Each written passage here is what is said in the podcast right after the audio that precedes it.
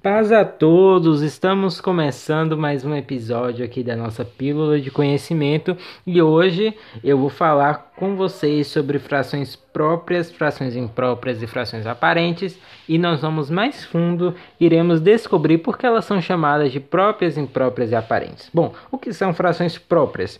A definição literal de frações próprias são frações em que o numerador é menor que o denominador.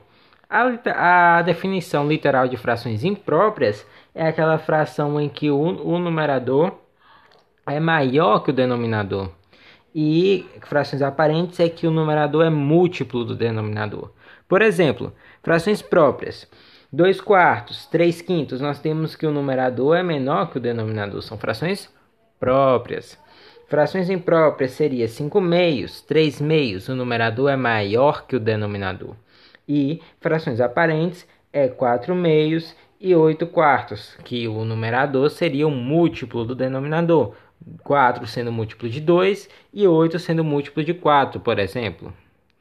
Agora nós vamos uh, para uma parte bem interessante. Por que será que as frações próprias, impróprias e aparentes têm esse nome? Bom, o termo fração própria, que de acordo com o de acordo com o site eu vou referenciar o site, é bem importante que a gente referencie onde a gente está pegando a nossa informação. O site Só Matemática. De acordo com o site, o termo fração própria ele foi usado pela primeira vez em língua inglesa no ano de 1674 pelo Samuel Dick e consta na, na sua obra que foi publicada no ano de 1701.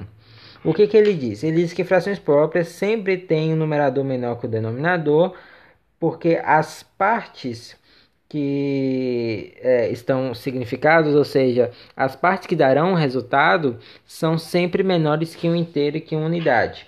Então, o que, que, a gente pode apurar disso? Vamos, vamos primeiro trabalhar com a, a definição que a gente encontra no, no dicionário de próprio, impróprio e aparente. Próprio seria algo que exprime um propósito certo apropriado, impróprio seria algo que não exprime exatamente a ideia, e aparente seria algo que suposto, semelhante. Então o que, que ele diz? Vamos reler o que, que o Samuel Jake diz. Ele diz que frações próprias sempre têm um numerador menor que o denominador, então as partes que, que a, o resultado será menos que uma unidade. Ou seja, qual é o propósito da fração?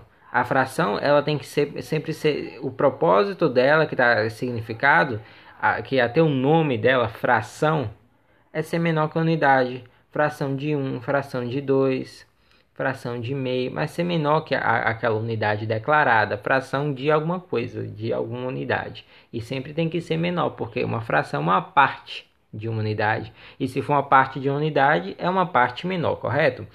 Então, a fração própria, ela é sempre menor que um inteiro. A fração própria a gente tem aqui 2 quartos. 2 quartos é 0,5, o resultado seria menor que 1 ou 0,5 dividido por 2, os dois seria 1,5 e 1 dividido por 2, 0,5. 3 quintos seria 0,6. Então, sempre que você tem que o numerador é menor que o denominador e sempre é menor que um inteiro, é sempre uma fração daquele, daquele é, inteiro inicial que a gente dá, daquela unidade inicial que a gente dá.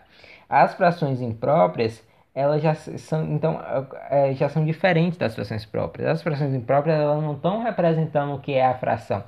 Fração imprópria está 5 meios, 3 meios, ou seja, é sempre maior. 5 meios é 2,5. Então é sempre maior. 3 meios é 1,5. Então é sempre maior que aquela unidade, não é uma fração da unidade. Porque, por exemplo, 3 meios é 1,5. 2 meios é 1. Esse é o inteiro. Então, 3 meios é mais do que 1, mais do que um inteiro.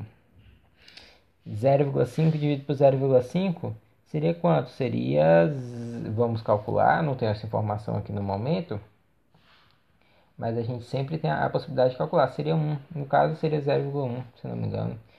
Seria um inteiro a divisão de meio por meio. Então, divisão de números iguais, sempre 1.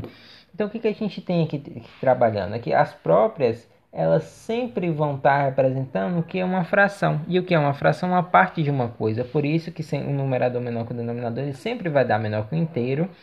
sempre vai dar uma parte de alguma coisa e vai ser considerado algo próprio, algo que corresponde ao significado da fração, o que não acontece nas frações impróprias.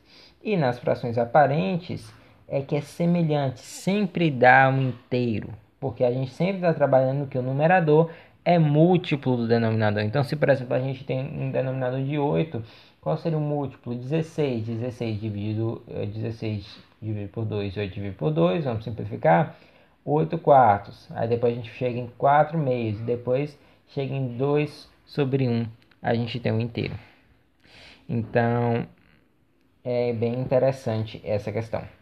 Muito obrigado por acompanhar o podcast até este momento. Uh, faça o recall, entendeu? Recall para a gente poder aprender cada vez mais, ok? Muito obrigado. Fiquem em paz.